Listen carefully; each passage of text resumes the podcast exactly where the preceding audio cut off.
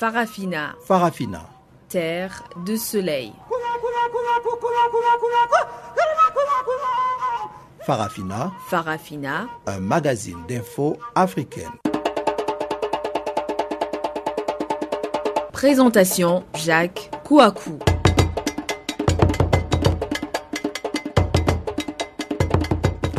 Bonjour à toutes, bonjour à tous. Encore une fois, merci de nous retrouver sur Channel Africa pour suivre euh, Farafina, votre programme en français sur la voie de la renaissance africaine. Nous sommes ensemble pour 55 minutes d'information panafricaine. Au Togo, les leaders et militants du collectif des partis togolais réunis dans le combat pour l'alternance politique, euh, appelé CAP 215, 2015 plutôt, a réitéré pendant le week-end écoulé son refus de participer à l'atelier des réflexions prévu cette semaine par le Haut Commissariat à la réconciliation et au renforcement de l'unité nationale. Et puis en République démocratique du Congo, l'Union pour la nation congolaise, la troisième grande force de l'opposition, demande un dialogue avec un panel de facilitateurs. En Mauritanie, l'ONG IRA, Initiative pour la résurgence du mouvement abolitionniste, une ONG anti-esclavagiste, dénonce l'arrestation arbitraire de sept de ses leaders. Voilà donc qui va marquer la page magazine que nous allons ouvrir tout à l'heure, juste après le bulletin d'information.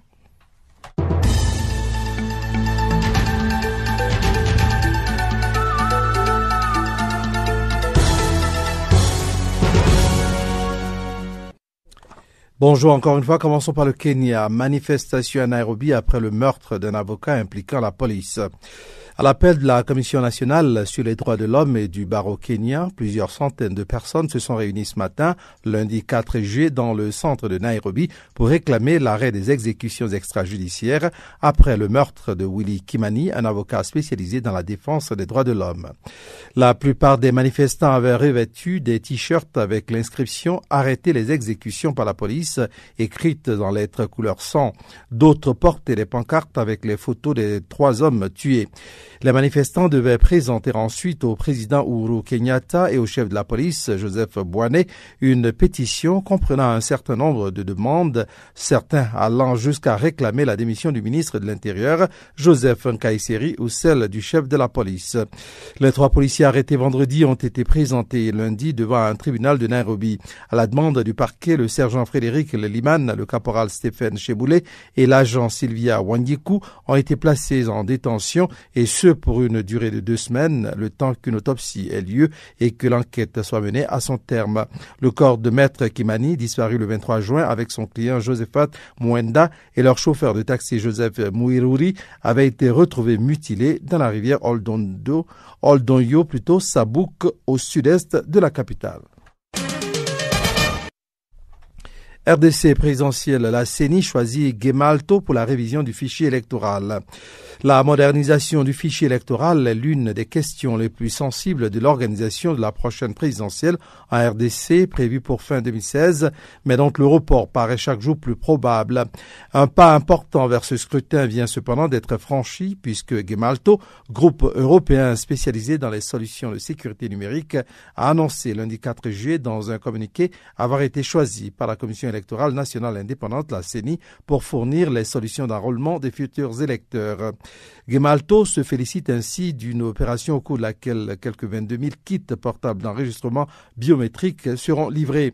Ce processus permettra à la fois d'ajouter les nouveaux électeurs éligibles au registre électoral, de nettoyer et mettre à jour les dossiers existants avant les échéances électorales, en particulier de détecter et d'éliminer les doublons, explique le document. Nous cherchions un partenaire de confiance pour rendre possible cet ambitieux programme qui devrait permettre d'enregistrer jusqu'à 45 millions d'électeurs s'est réjoui de son côté Corneille Nangaa, le président de la CENI. Génocide au Rwanda, prison à perpétuité requise contre deux anciens bourgmestres jugés en France. Après deux mois de procès, l'avocat général Philippe Kouroye a désigné euh, Octavien Ngezi, 58 ans, et Tito Baraïra, 65 ans, comme des rouages essentiels du génocide dans leur commune de Kabarondo, à l'est du Rwanda. Il a qualifié le premier de dirigeant et le second d'officiant de la machette. Les deux hommes qui nient toute participation au génocide ont écouté impassibles les accusations, le traitant de Judas, l'avocat général a estimé que non seulement Octavien Genzi n'a rien entrepris pour empêcher les massacres, mais en plus, il les a personnellement supervisés. Quant à Tito Baraira, il est au dire de Philippe Couroye, un actif qui a donné des instructions en se mêlant par ailleurs aux tueurs, lance à la main. À la fois bourreau et valet des planificateurs du génocide, selon l'accusation, les deux accusés ont manqué leur rendez-vous avec l'humanité et le pardon en niant jusqu'au bout les faits qui leur sont reprochés. Philippe Couroye a rappelé que ces hommes arrêtés en France étaient jugés en vertu de la compétence universelle des juridictions françaises concernant le crime contre l'humanité et le génocide. Ils encourent la prison à vie, peine qui peut être assortie d'une période de sûreté de 22 ans. Benjamin Netanyahu commence sa tournée africaine en Ouganda par la commémoration du raid d'Antébé. Le Premier ministre israélien Benjamin Netanyahu entame ce lundi une visite de cinq jours dans quatre pays d'Afrique subsaharienne. Très attendue, sa nouvelle, euh, sa tournée plutôt sur le continent est la première d'un chef de gouvernement israélien depuis 1987. C'est en conquérant que Benjamin Netanyahu entame donc ce lundi 4 juillet une visite officielle euh, qui le mènera dans certains pays, notamment l'Ouganda, le Kenya et l'Éthiopie, ainsi que le Rwanda. Cela fait partie d'une volonté forte de notre part de revenir en Afrique par la grande porte, déclarait-il le 26 juin à l'ouverture du Conseil des ministres. C'est important pour l'État d'Israël et c'est tout aussi important pour les pays africains, avait conclu Netanyahou, qui sera accompagné par une délégation d'une cinquantaine d'hommes d'affaires, d'hommes d'affaires et de chefs d'entreprise. Symboliquement, 13 millions de dollars viennent d'être débloqués par son gouvernement afin de renforcer les projets de coopération avec l'Afrique. Ce budget sera placé dans un nouveau fonds d'investissement géré conjointement avec la Banque mondiale. Machav, l'agence israélienne de développement international, en profitera pour s'implanter dans les pays visités par Netanyahou à travers divers programmes liés à l'agriculture, l'éducation et la médecine. Terminons par la France. Plus d'hommages après le décès de Michel Rocard. Michel Rocard, ancien Premier ministre socialiste français de 1988 à 1991, sous la présidence de François Mitterrand, est décédé samedi après-midi à 85 ans dans un hôpital parisien. Depuis les hommages affluent, saluant un politique d'exception qui s'était notamment opposé à la guerre d'Algérie. Michel Rocard, décédé samedi 2 juillet, avait pris ses fonctions de Premier ministre dans la foulée de la réélection de François Mitterrand, juste après une période dite de cohabitation pendant laquelle le président socialiste avait perdu la majorité absolue au Parlement, Jacques Chirac dirigeant alors le gouvernement entre 1986 et 1988. Celui qui, selon ses amis, fut le premier à gauche à introduire la notion de rigueur financière voulait incarner une vision rénovée de ce courant politique porté par une forte exigence morale et la prise en compte des contraintes de l'économie mondialisée sans renoncer aux ambitions sociales. Il avait ainsi instauré un revenu minimum pour les personnes sans ressources appelé RMI.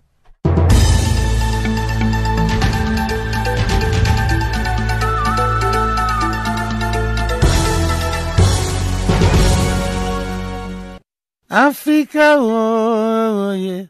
Africa, oh, Africa, Africa, Africa, Africa. Eh. Je m'appelle Salif Keita. Vous écoutez Channel Africa, la voix de la renaissance africaine. Voilà, nous allons ouvrir la page magazine avec le Togo. Togo, donc, euh, les leaders et militants du collectif des partis togolais réunis dans le combat pour l'alternance politique euh, appelé CAP 2015 a réitéré pendant le week-end écoulé son refus de participer à l'atelier de réflexion prévu cette semaine par le Haut Commissariat à la réconciliation et renforcement de l'unité nationale. Ce refus survient alors que les opposants togolais, dont euh, sous la coupole plutôt de Gilles Chris Olympio, réclament des réformes institutionnelles et constitutionnelles. Pamela Kumba nous en parle dans ce compte-rendu. C'était encore une énième marche dite pacifique pour les responsables et militants du combat pour l'alternance politique en 2015. CAP 2015. Ils ont pris les rues de Lomé samedi dernier pour réclamer la mise en œuvre des réformes institutionnelles et constitutionnelles.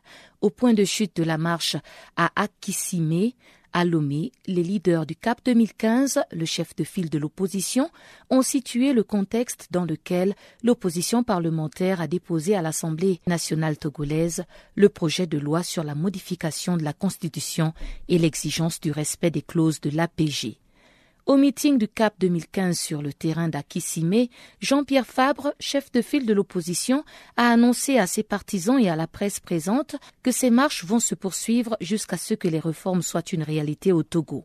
La détermination des membres du CAP 2015 dans la lutte pour l'alternance au Togo semble indéfectible. Mais au sein même de l'opposition, certains leaders politiques, à l'instar de Gabriel Kojo Agbeyome, président de l'Organisation pour bâtir dans l'Union un Togo solidaire, ces marches sont improductives car elles ne produisent pas du tout l'effet escompté.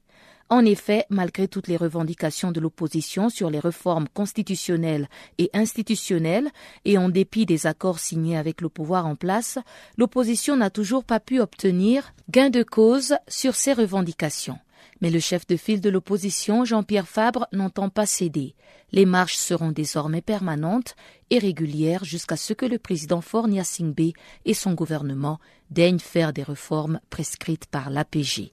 Jean-Pierre Fabre a aussi précisé que ces manifestations de rue seront couplées des meetings de sensibilisation et d'information. Il s'agira aussi de démontrer que la mobilisation de la population sera effective. Les membres du CAP 2015 ont aussi déclaré lors de ce meeting qu'ils ne prendront pas part à l'atelier de réflexion et d'échange. La rencontre est organisée par Anna Awa, le Haut Commissariat à la réconciliation et au renforcement de l'unité nationale, le 11 juillet courant. Cet atelier portera justement sur les réformes constitutionnelles et institutionnelles revendiquées. Pour rappel, l'APG a été signée en 2006 au Burkina Faso après avoir diagnostiqué les problèmes togolais et préconisé des solutions. Celles-ci ont été résumées à travers ces réformes constitutionnelles et institutionnelles qui n'ont toujours pas été implémentées. Pour Jean-Pierre Fabre, les solutions aux maux dont souffre le Togo sont déjà contenues dans l'APG, donc il n'est plus opportun de recommencer à réfléchir sur des problèmes dont les solutions existent déjà.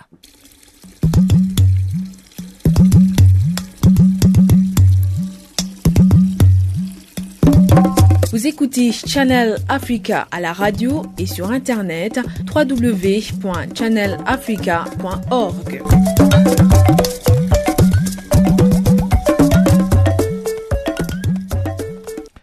En République démocratique du Congo, l'Union pour la nation congolaise, la troisième grande force de l'opposition, demande un dialogue avec un panel de facilitateurs. Cet appel survient à quelques jours après que la CENI ait fixé au 30 juillet le début des inscriptions des électeurs pour les élections législatives.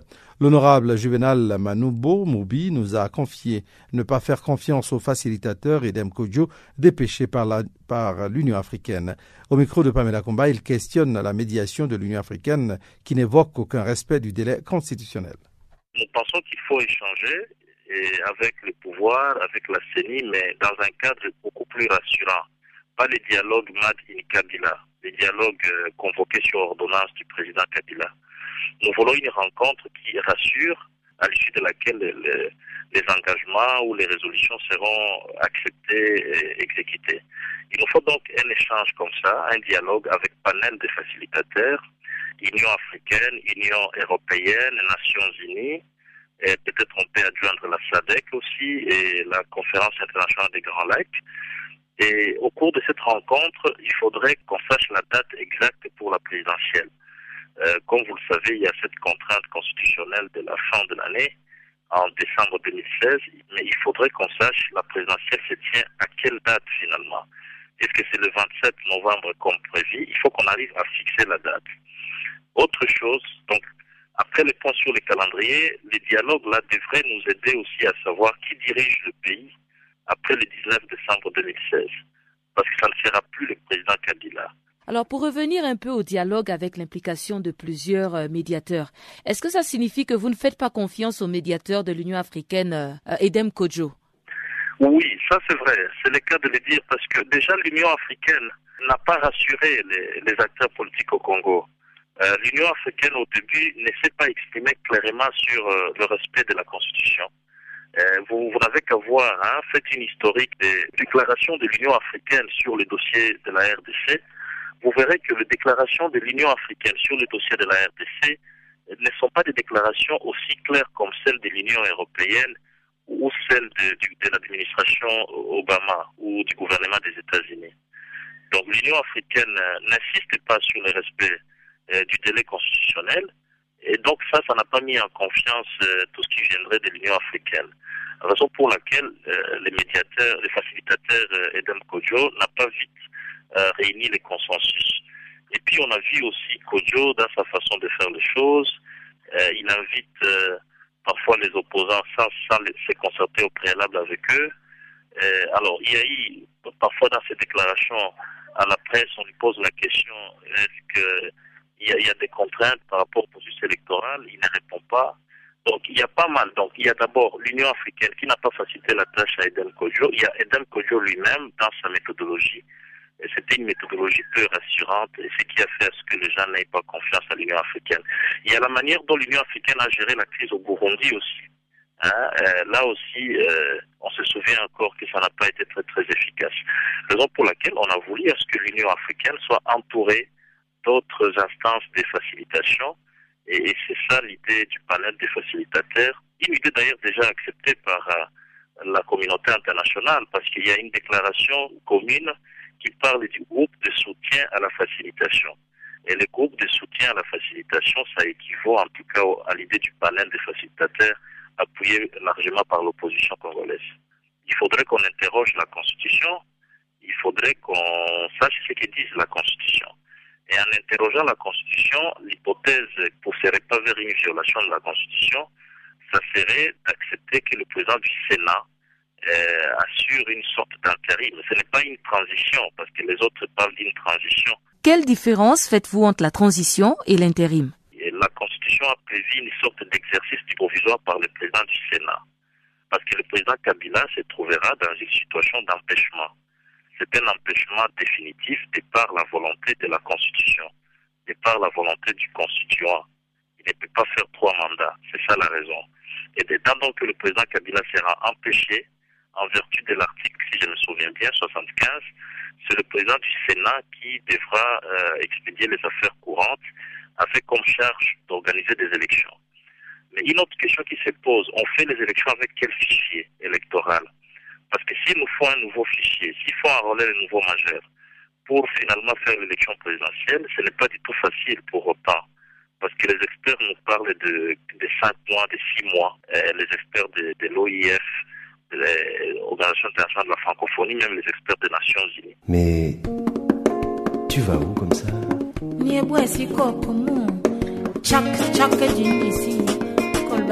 Channel Africa. Channel Africa. Channel Africa, la voix de la Renaissance africaine. Retrouvez-nous sur www.channelafrica.co.za.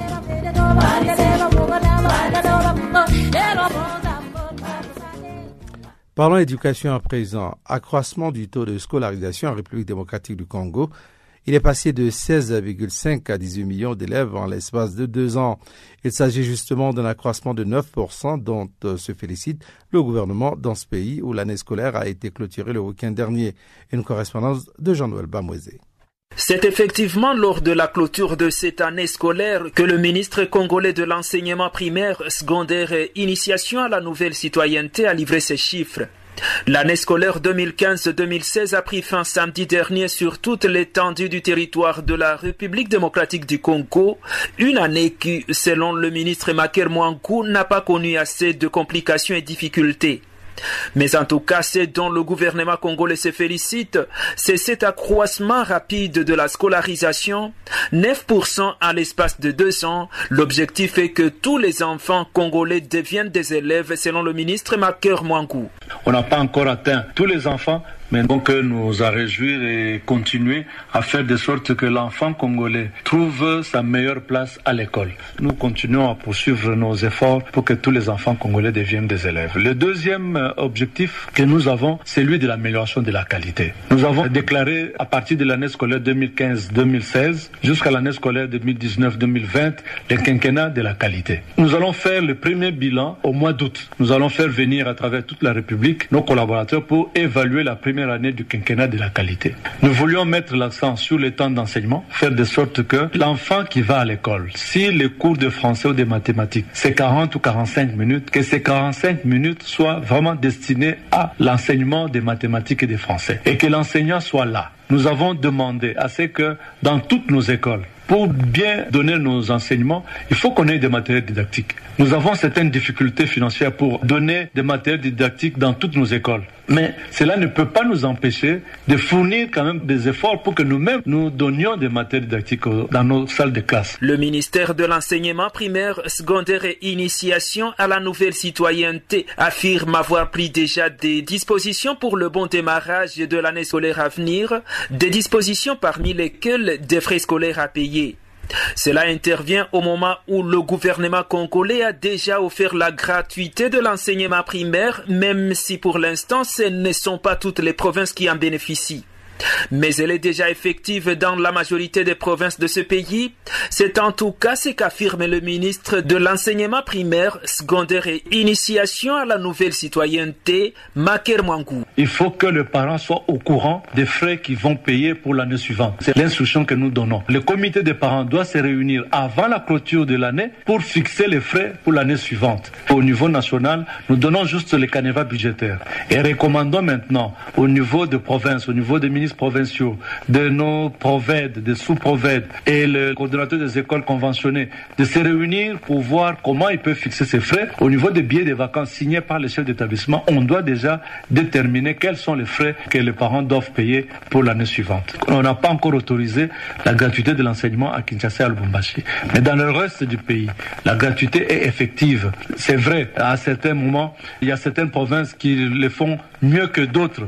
Mais les résultats que nous avons, vous imaginez que il y a 4 ans, en 2010, nous avions autour de 14 millions d'élèves. Et c'est en 2010 que le président de la République a lancé la gratuité de l'enseignement. Aujourd'hui, nous avons autour de 18 millions d'élèves. Quand vous prenez le taux de croissance démographique, vous comparez avec l'accroissement des effectifs de nos élèves, vous sentez que cette mesure a, d'une manière ou d'une autre, aidé à envoyer beaucoup d'enfants dans nos salles de classe. La rentrée scolaire 2016-2017 est fixée au 5 septembre prochain, mais en tout cas, il faut le dire, ici, les enseignants ne cessent de réclamer l'augmentation des salaires et l'amélioration de leurs conditions sociales. Le gouvernement pourra-t-il mieux faire? Alors, attendons voir.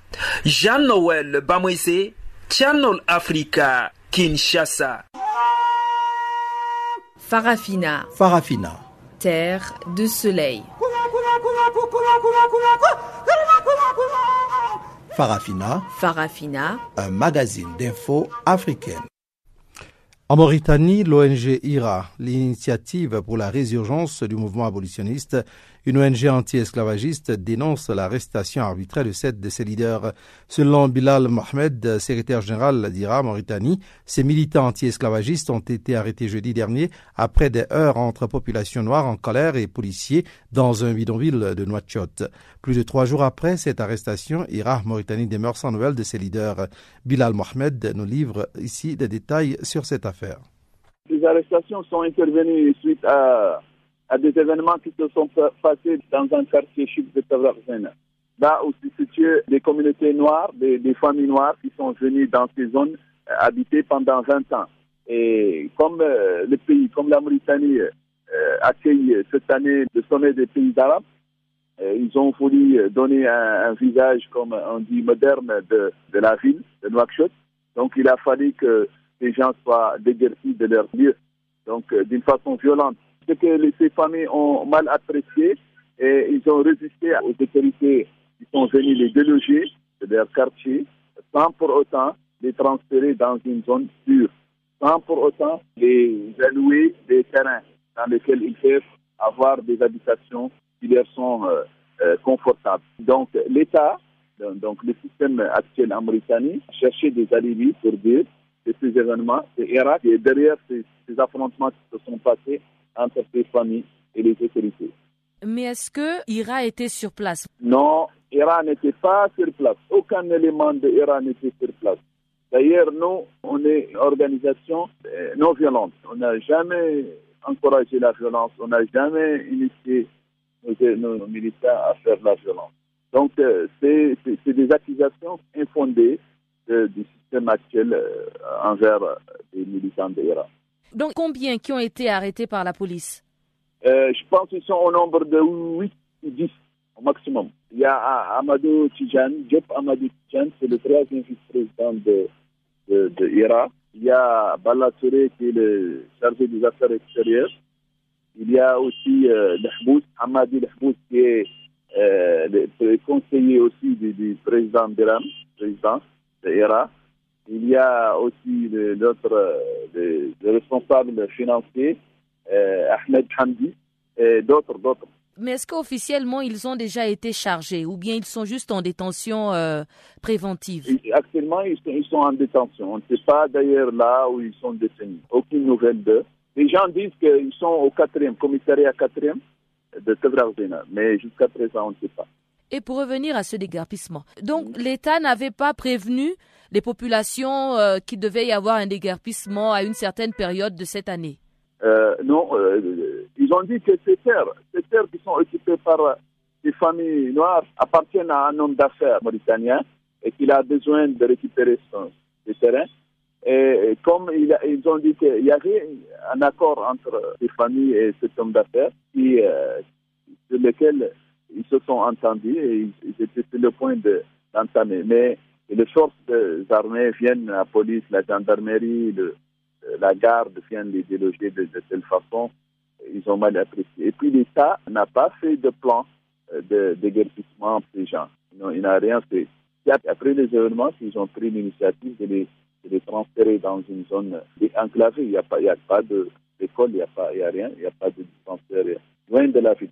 Euh, de toute façon, les gens vivent dans des conditions beaucoup plus difficiles. Actuellement, j'ai appris qu'ils ont, déménagé ces gens, ils l'ont envoyé dans une zone à, 10, à 15 km de Nouakchott, sur une route qu'on appelle la route de. C'est là-bas qu'ils ont envoyé ces gens. D'ailleurs, là où ils, étaient, là où ils ont déménagé, il y avait des terrains qui appartiennent à d'autres personnes. Et ça a créé aussi des conflits, des conflits fonciers. Parce que certains, certaines personnes, certains gens disent que ces gens ont occupé leur terrain.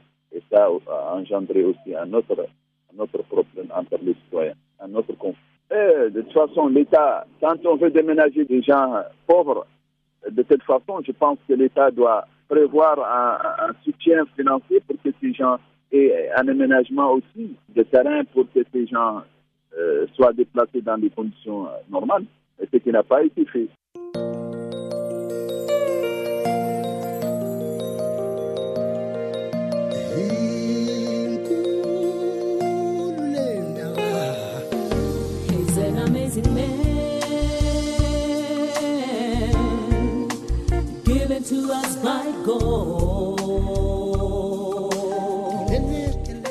Channel Africa, la voix de la Renaissance africaine.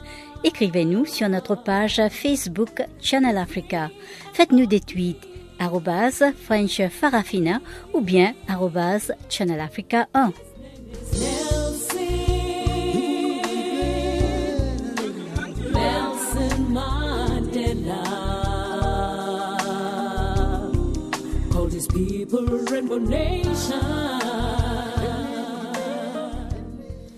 Sénégal à présent, la mendicité est la forme la plus sensible de l'indigence solliciteuse. Au moins 30 000 enfants qui mendient dans les rues de Dakar. Malgré son interdiction depuis plusieurs années par les autorités du pays, la mendicité est encore pratiquée au Sénégal. Chanceline Lourarquois nous donne ici des détails. Les personnes s'adonnant à la mendicité dans la capitale sénégalaise reçoivent de leurs bienfaiteurs 5,4 milliards de francs CFA par an. Ces chiffres relèvent d'une estimation faite par l'Office des Nations Unies contre la drogue et le crime. Au total, 30 000 enfants mendiants se retrouvent dans le rue de Dakar. D'après les coordinateurs de projet pour l'Office des Nations Unies contre la drogue et les crimes au bureau régional de cette agence à Dakar, Issa Saka, certains parents leur demandent de ramener chacun un montant quotidien qui tourne autour de 500 francs CFA. Avec cette somme, le total revient à 15 000 de francs CFA par jour, soit 5,475 milliards de francs CFA par an. Les coordonnateurs de projet pour les Nations Unies contre la drogue et les crimes au bureau régional de cette agence à Dakar a donné cette estimation le week-end lors d'un atelier du ministère sénégalais du travail sur la traite des personnes. Issa Saka a précisé que cette estimation ne concerne que la capitale. Quant à lui, la mendicité est pratiquée dans les autres villes du pays, mais dans une moindre ampleur. Au Sénégal et partout ailleurs en Afrique, Cette activité est surtout exercée par des enfants qui sont souvent envoyés démendier par des maîtres censés leur apprendre le Coran. Malgré son interdiction depuis plusieurs années par les autorités du pays, la mendicité est toujours pratiquée au Sénégal. Le 20 avril 2015, à Dakar, le gouvernement sénégalais a opté pour l'adoption d'une loi visant à protéger les enfants contre la traite et aussi d'une quelconque pratique assimilée. Pendant cette période, le Sénégal avait porté devant la justice un petit nombre d'affaires concernant le trafic et la mise à la mendicité forcée d'élèves d'écoles coraniques par des maîtres abusifs. Human Rights Watch, le plateforme pour la promotion, la protection des droits de l'homme, une coalition de 40 organisations non gouvernementales, internationales et sénégalaises indique que des dizaines de milliers d'enfants sont exposés au risque de subir des sévices. Des travailleurs sociaux, des responsables gouvernementaux et des militants interrogés en janvier 2015 par Human Rights Watch ont exprimé leur conviction que le nombre de garçons connus sous les noms des talibés subissent des exactions dans les écoles coraniques et une cartographique des écoles coraniques ou d'Ara effectuée en 2014 par les gouvernements a permis de constater que plus de 30 000 garçons sont soumis à la pratique de la mendicité forcée dans la région de Dakar. Mamadou Wane, le coordonnateur de la protection des droits de l'homme, a déclaré au cours de la dernière décennie que des dizaines de milliers d'enfants sont aussi exploités sous couvert d'éducation. Ces derniers expliquent que les enfants sont battus par leurs prétendus maîtres et soumis à des conditions de vie déplorables dans des écoles qui ne devraient pas être autorisées à fonctionner. Pour Mamadou Wane, le signal que donnent les gouvernements en renonçant à enquêter et à traduire en justice les personnes qui commettent ces abus et que le vie de ces enfants ne valent pas la peine d'être protégés. Plusieurs travailleurs sociaux employés par l'État ou non, ainsi que des militants ont souligné que la situation s'est détériorée au cours de l'année écoulée. Durant deux semaines en janvier 2015, Human Rights Watch a évalué l'étendue des abus et les progrès effectués dans le but de traduire en justice les auteurs d'abus. Des centaines d'autres enfants ont été observés, mendiant dans les rues et vivant dans des daïras insalubres. De nombreux autres enfants dans ces daïras et dans d'autres souffraient visiblement de blessures infectées et des maladies de peau. Ils se plaignaient aussi des problèmes gastro-intestinaux. Les gouvernements sénégalais doivent donc agir immédiatement pour réitérer les enfants des daïras abusives et dangereux, afin de faire appliquer les lois qui sont censées de protéger les enfants de la mendicité forcée, des violences et du manque de soins, en impliquant la loi contre la traite des personnes et la mendicité forcée, en faisant de sorte que la police, les procureurs et les services sociaux signalent les cas où des enfants sont forcés en mendier, entament des procédures et le mènent à bien. Bonjour, je m'appelle Papa Wimba. Take a body hand. Show me the way I can go. Take a body hand. Canal Africa. C'est avec cette transition de Papa Wimba que nous arrivons au bulletin économique qui vous est présenté une fois encore par Chanceline Lourarquois.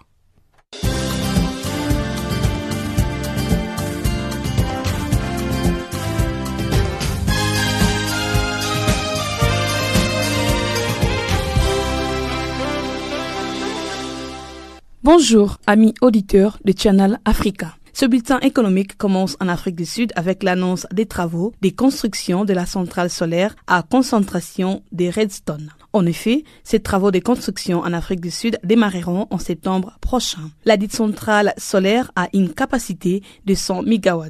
Son coût a été estimé à environ 800 millions de dollars américains. L'infrastructure sera située à Post Masburg dans le Northern Cape et elle sera construite par un consortium formé par l'Emirati Aqua Power et l'américain Solar Reserve. À noter que la construction de cette infrastructure entre dans le cadre de la troisième phase du programme national d'acquisition de producteurs indépendants. Signalons que ce programme a déjà permis au consortium d'obtenir la construction des centrales énergétiques de Jasper et de l'ECD ayant une capacité de 96 MW et de 75 MW.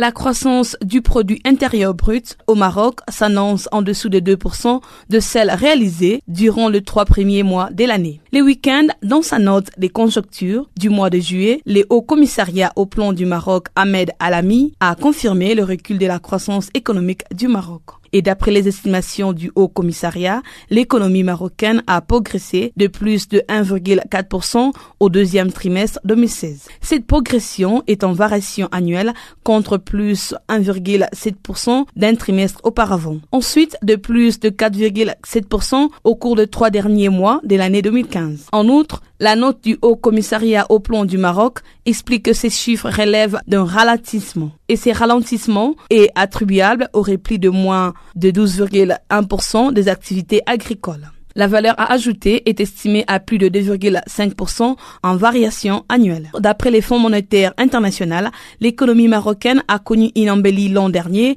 avec une croissance de plus de 4,3%. En 2016, ce secteur est plombé par un important déficit pluviométrique qui est estimé à près de 48% à la fin du mois de mai. Au premier trimestre, déjà les activités agricoles étaient en repli de moins de 9% par rapport à la même période en 2015. Elles devraient être en recul de moins de 13,2% au prochain trimestre selon les prévisions du Haut Commissariat au plan.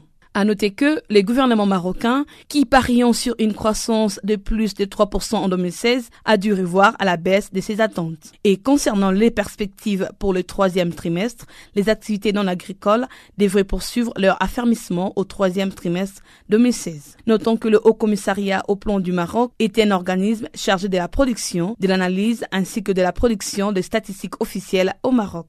Ce haut commissariat a été créé en 2003 sous le règne de Mohamed VI. En Angola, le secrétaire d'État de l'agriculture, Amaro Tati, a affirmé le week-end que l'Angola prétend de produire jusqu'en décembre 2017 un milliard d'œufs. C'est dans le but de satisfaire 90% des besoins de la population nationale et de réduire les exportations. À ce sujet, l'objectif du ministère de l'Agriculture est d'atteindre cette année la moitié des productions de 850 millions d'œufs qui, jusqu'en 2015, ne satisfaisaient qu'à peine 22% des besoins du pays. Pour le secrétaire d'État de l'Agriculture, Amaro Tati, il est important que les investisseurs dans ce secteur travaillent davantage dans la production d'œufs et des poulets pour éliminer l'importation de ces produits. Ce dernier a souligné que le secteur aviaire a beaucoup contribué à la diversification de l'économie en Angola en donnant aussi un support commercial, notamment dans l'augmentation de la production d'œufs sur le marché informel. Un certain nombre de bois provenant du Cameroun viennent d'être sanctionnés le week-end par les autorités du Royaume-Uni. Il s'agit des 14 importateurs de bois sanctionnés par les autorités chargées de l'application et du renforcement du règlement bois de l'Union européenne.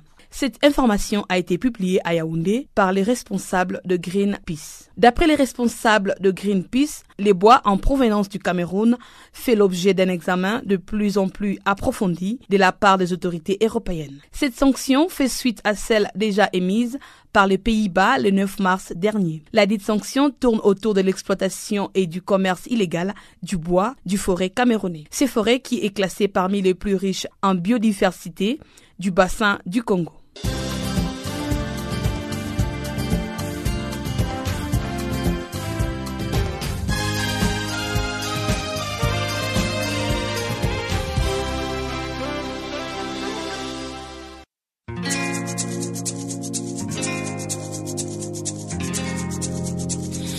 Vous écoutez Farafina, un programme en français sur Canal Afrique émettant de Johannesburg.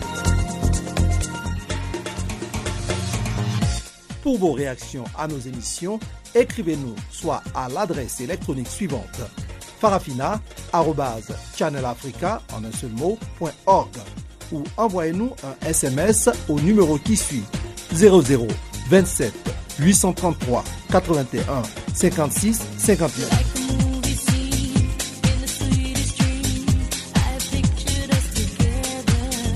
Notre adresse électronique farafina.channelafrica en un seul mot, .org ou par SMS 0027 833 81 56 59. Voilà, si vous venez de nous prendre en marche, eh bien, sachez que vous êtes euh, sur Channel Africa et vous suivez Farafina, c'est votre programme en français sur la voie de la Renaissance africaine. Ouvrons la seconde partie de ce magazine, euh, de cette euh, page magazine, avec la désertification. Les Nations Unies tirent la sonnette d'alarme sur la dégradation des terres. Selon l'Organisation internationale, au cours des 25 prochaines années, la dégradation des terres pourrait aller jusqu'à faire baisser la productivité alimentaire mondiale de 12%. Les moyens de subsistance et le bien bien-être de centaines de millions de personnes sont en jeu. Melchior Ebukuru, chef du bureau de la Convention des Nations Unies sur la lutte contre la désertification à New York, revient sur l'importance de la lutte contre la désertification au micro de Jérôme, Jérôme Longuet, autant pour moi, de Radio ONU.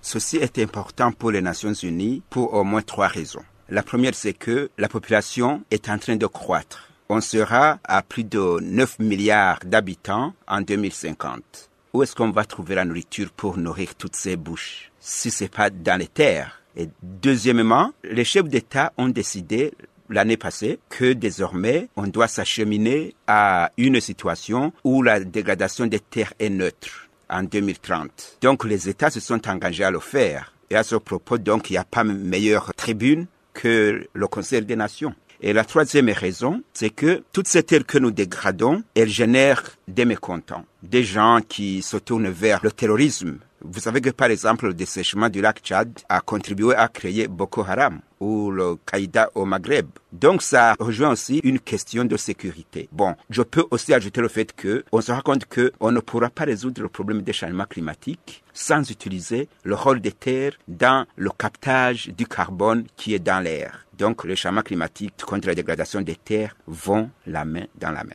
Aujourd'hui, par rapport justement à ce problème démographique d'augmentation de la population, comment, en sauvegardant les terres, on peut assurer la sécurité alimentaire d'une population qui, euh, comme vous le rappeliez, va croître dans des proportions importantes?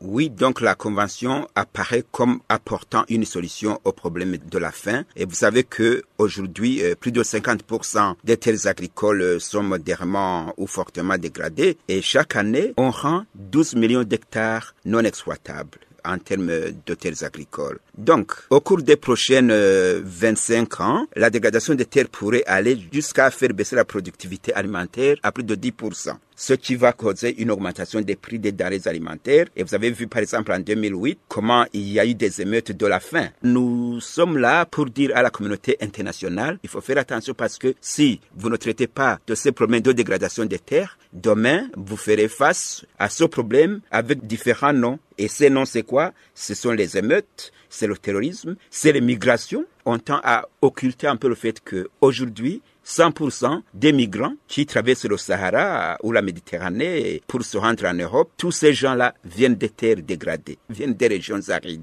Donc il est temps de résoudre le problème à leur origine. Justement, est-ce que les pays, euh, notamment les pays riches, les pays occidentaux, ont conscience de cette question? Est-ce que c'est quelque chose qui fait partie de leurs priorités aujourd'hui? Le fait qu'ils aient soutenu la marche vers la neutralisation de la dégradation des terres, ça montre qu'il y a une volonté politique de résoudre le problème. Parce que on voit maintenant que ces pays, ils voient qu'il est difficile de traiter des problèmes du climat sans aller aux terres au sol. Et d'ailleurs, la preuve que ces pays ont un regain d'intérêt, c'est la perspective du retour du Canada dans la Convention. Vous savez que le Canada avait quitté la Convention en 2013. Maintenant, les autorités du Canada viennent de déclarer leur intention de rejoindre la Convention avec comme argument que ce serait l'un des outils importants pour euh, traiter des problèmes des objectifs euh, du développement durable, les ODD, et aussi de traiter les problèmes de sécurité alimentaire et les problèmes de la faim dans le monde, ce qui constitue pour le Canada des priorités politiques. Donc on se félicite que le Canada ait annoncé son retour. On voit que les pays développés, de plus en plus, ils sont en train d'investir euh, dans la réhabilitation des terres qu'on a dégradées et je pense qu'ils ont compris les enjeux.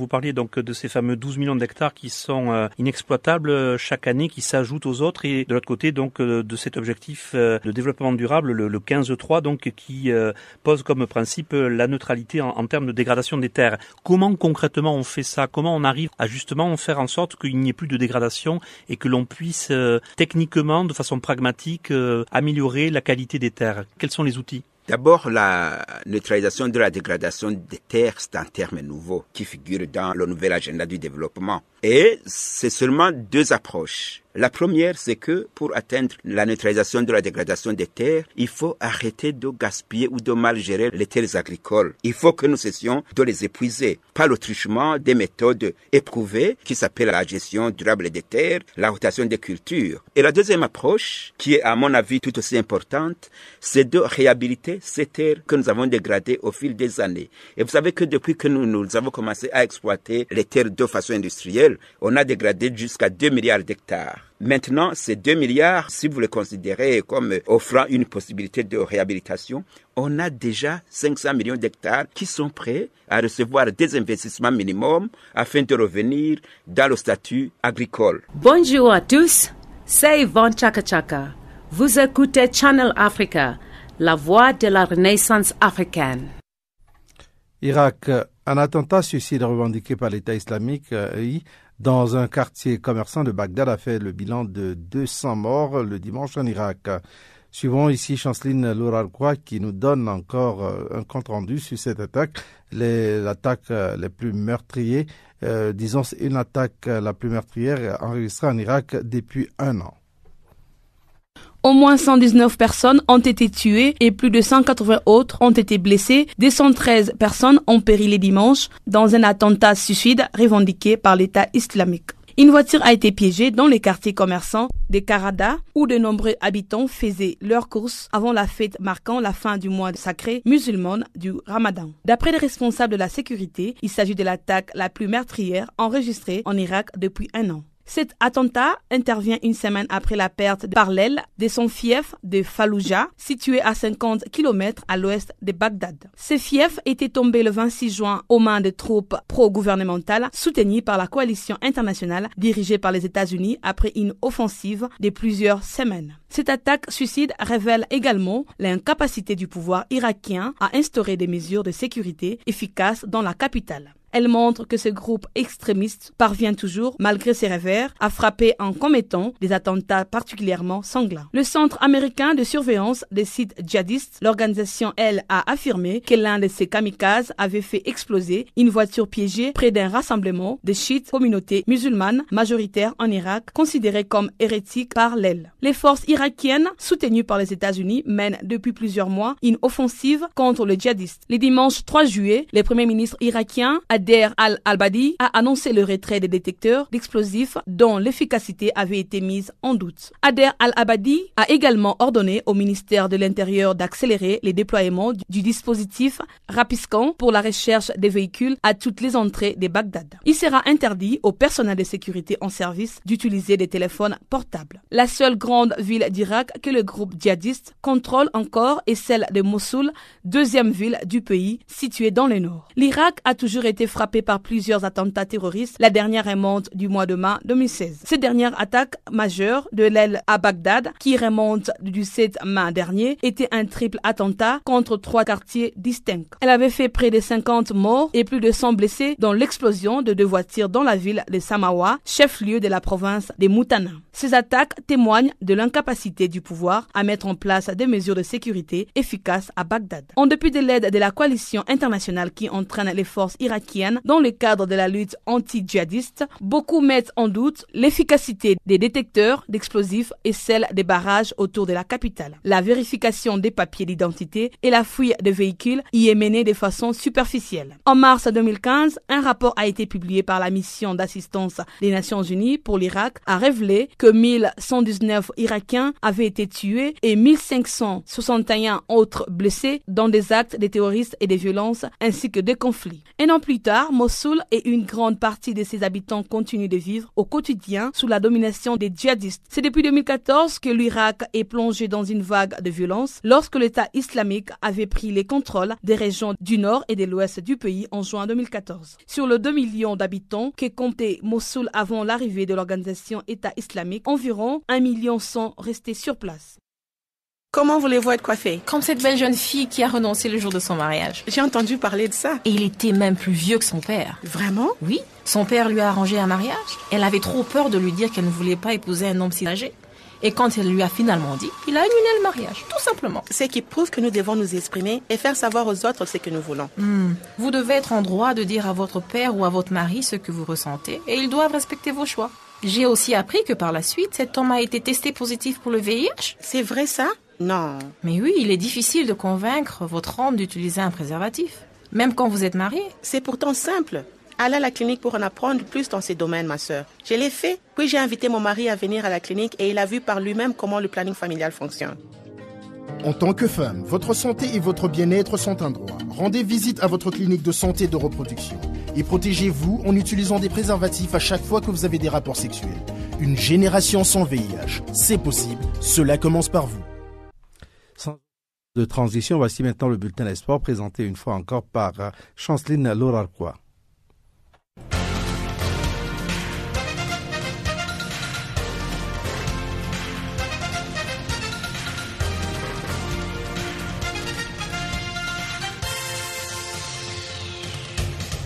Bonjour, amis auditeurs de Channel Africa. Notre bulletin des sports s'ouvre en tennis. Ce lundi 4 juillet, Serena Williams affrontera la russe Svetlana Kuznetsova pour une place en quart de finale. L'américaine Serena Williams s'est qualifiée les dimanches pour le huitième de finale. En 51e minute de jeu, elle a battu l'allemande Annika Beck, 43e mondiale, 6 à 3 et 6 à 0. De l'autre part, Tsonga a renversé la situation pour s'imposer au terme d'un match des marathons 19 à 17 au cinquième set sur deux jours. Il affrontera donc en huitième de finale son compatriote Richard Gasquet qui a éliminé l'Espagnol Albert Ramos.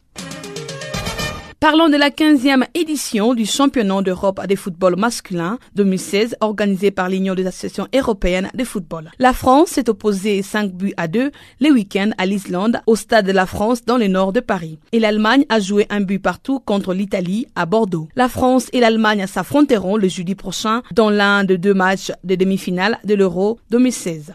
Les hommes de Didier Deschamps n'ont pas douté un seul instant. Ils ont pulvérisé les Vikings sur les scores de 5 à 2. Sur une ouverture de Matuidi, l'attaquant d'Arsenal file dans le dos des défenseurs islandais à la limite du hors-jeu. À la 12e minute, Olivier Giroud a ouvert les hostilités. Depuis les côtés gauche de la surface, il marque d'un tir croisé du gauche entre les jambes de Oladorson un but à zéro. Et à la 20e minute, Pogba double la mise sur une tête puissante consécutive à un cornet de Griezmann côté droit. Puis à la 43e minute, ce fut le tour de Payet de marquer le troisième sur une frappe croisée après une passe en retrait de Griezmann. Deux minutes plus tard, c'est le passeur Griezmann qui s'est mu en buteur pour offrir la quatrième réalisation à la France juste avant la pause. Ensuite, à la 56e minute, l'Islande réduit les scores sur un but de Sitorgossan et Giroud réalisait son doublé à la 59e minute. Enfin, les Vikings marquent un deuxième but à la 84e minute grâce à Bejason.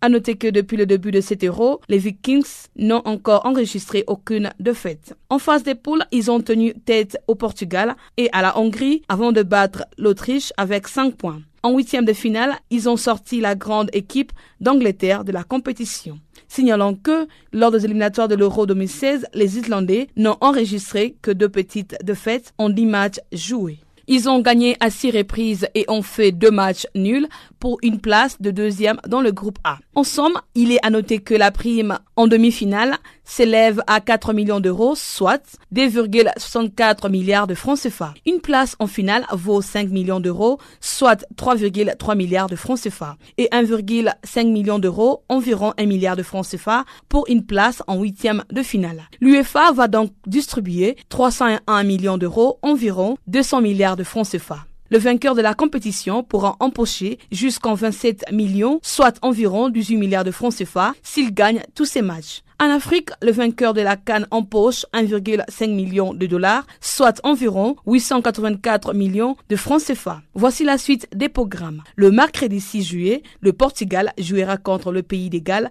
à Lyon pour les comptes de demi-finale. Le jeudi 7 juillet, l'Allemagne s'opposera à la France à Marseille. Et le final est prévu pour le 10 juillet. Les Portugal ou les pays des s'opposeront à l'Allemagne ou soit la France à Saint-Denis.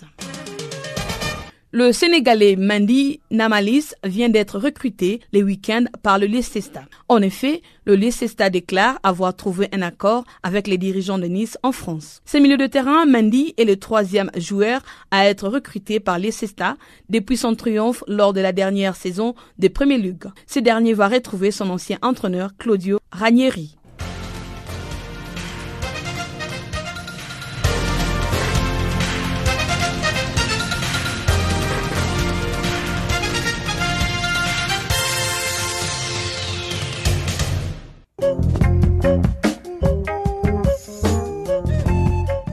Voici qui met un terme à Farafina pour ce jour. Farafina qui a été mise en onde pour vous par Rivlino Ibrahim. Je suis Jacques Kwakwa, ce microphone. Ensemble avec le service français, eh bien, nous vous disons merci d'être resté avec nous. On va se retrouver demain à la même heure sur la même fréquence. D'ici là, portez-vous bien et à très bientôt. Au revoir.